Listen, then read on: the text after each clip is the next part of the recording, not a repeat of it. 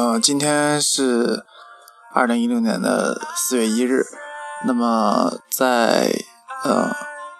三月三十一日的晚上，也就是美国时间迈阿密的时间四月一日，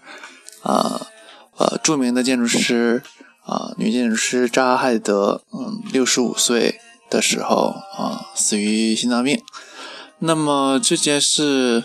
啊。在短短的几秒钟就已经刷爆了整个的朋友圈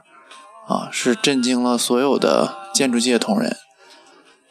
嗯，扎海德对于我个人来说，她是一个非常啊非常有特色的一个建筑女建筑师。她的出现啊，让整个建筑界都变得惊艳。嗯，怎么说呢？在求学期间一直。从学建筑到哦现在，他的作品一直伴随着我们成长，所以对一个喜欢建筑的建筑的人来说，它是一个不可磨灭的一个建筑的里程碑。作为一个第一个获得女建呃普利兹克奖的女建筑师来说，扎海德是一个独具匠心的一个天才设计师啊，他的作品呃让建筑。啊，发生了一个巨大的转折啊！从它开始啊，出现了一种啊非常流动的、非常嗯漂亮的异形建筑，嗯，也让我们所有的人都了解啊，建筑并不只是呃火柴盒这样的死板的建筑。那么去过好几个扎哈的作品啊，呃，大多数都能给人以啊非常震撼的。视觉冲击力和非常美妙的空间感觉，嗯，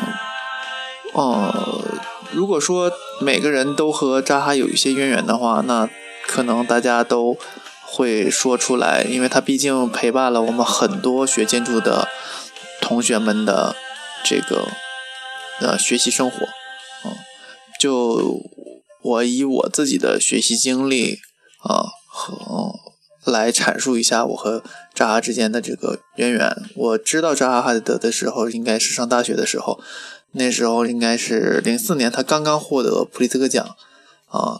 嗯，我上大正好上大二，那么那个时候看到了他的建筑是啊，非常非常的震撼的。嗯，我第一次能发现建筑师可以这样做的，所以他给我非常大的冲击力。有很多的人啊，看到他的作品并不是非常喜欢，尤其老一辈的设计师啊，他们对他的作品都充满了各种各样的非议啊。那么我们也可以了解到啊，他的争议性是很大的。不过正是因为这样的争议，让他啊从一个普通的建筑师一跃成为顶级的这个建筑明星。嗯，上。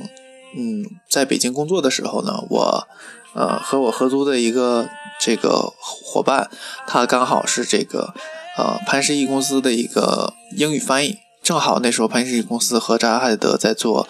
这个，应该是望京 so 望京 SOHO 的，呃，银河 SOHO 银河 SOHO 的这个，呃，项目的合作。啊，他说这个女的，这个我这个室友女翻译说见到了扎哈海德本人，觉得她是一个就像电影里呃穿 Prada 的女王一样那样的女魔头。她之前的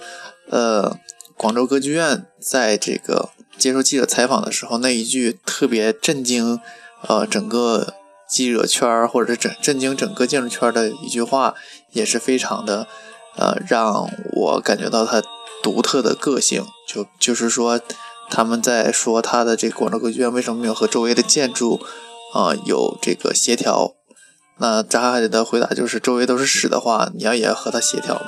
这种放荡不羁、这种桀骜不驯的个性，让他这个让我对他非常呃敬佩。呃，随后在去年的时候也去了首尔，看了他在应该是 D D D P 就在首尔东大门做的这个。呃，他的这个大型的东大门的这个综合公园，也是让我觉得扎哈的作品真的是魅力无穷。嗯，总觉得还有很多很多的作品想要他的作品想要去看，想要去亲身体验、去触摸，甚至想见见他的本人，想听到他的这个呃讲座，或者是他的这个给我们的一句鼓励。嗯，虽然呃，个人觉得好像真的是六十五六十五岁，刚好是一个建筑师最成熟的时候，是一个非常棒的一个黄金期的时候。呃，他去世了，在别的不说，我们希望他在天堂，啊，能呃安息。也许就像是这个，呃，上帝想呼唤，呃，想要这个建设一个给神住的房子，所以把扎哈呼唤走了。我们也可以希望，嗯，未来的这个，嗯，世界里再多出现几个像他这样的。啊，是好的建筑师，但是他是一个像，嗯，怎么说呢？就像，嗯，篮球界的乔丹，或者是像，呃，足球界的这个马拉多纳这样的标志性的人物，他也是我们建筑界的一个非常标志性的里程碑。所以，他也像这个，呃，歌唱界的 Michael Jackson 等等这样的神奇的代表人物之一。所以今天的这个，呃，今年的四月一号是上帝给我们开了一个玩笑，嗯，呃，就仅以此此期节目作为对他的一点缅怀，啊，希望他能在天堂一路，啊，走好。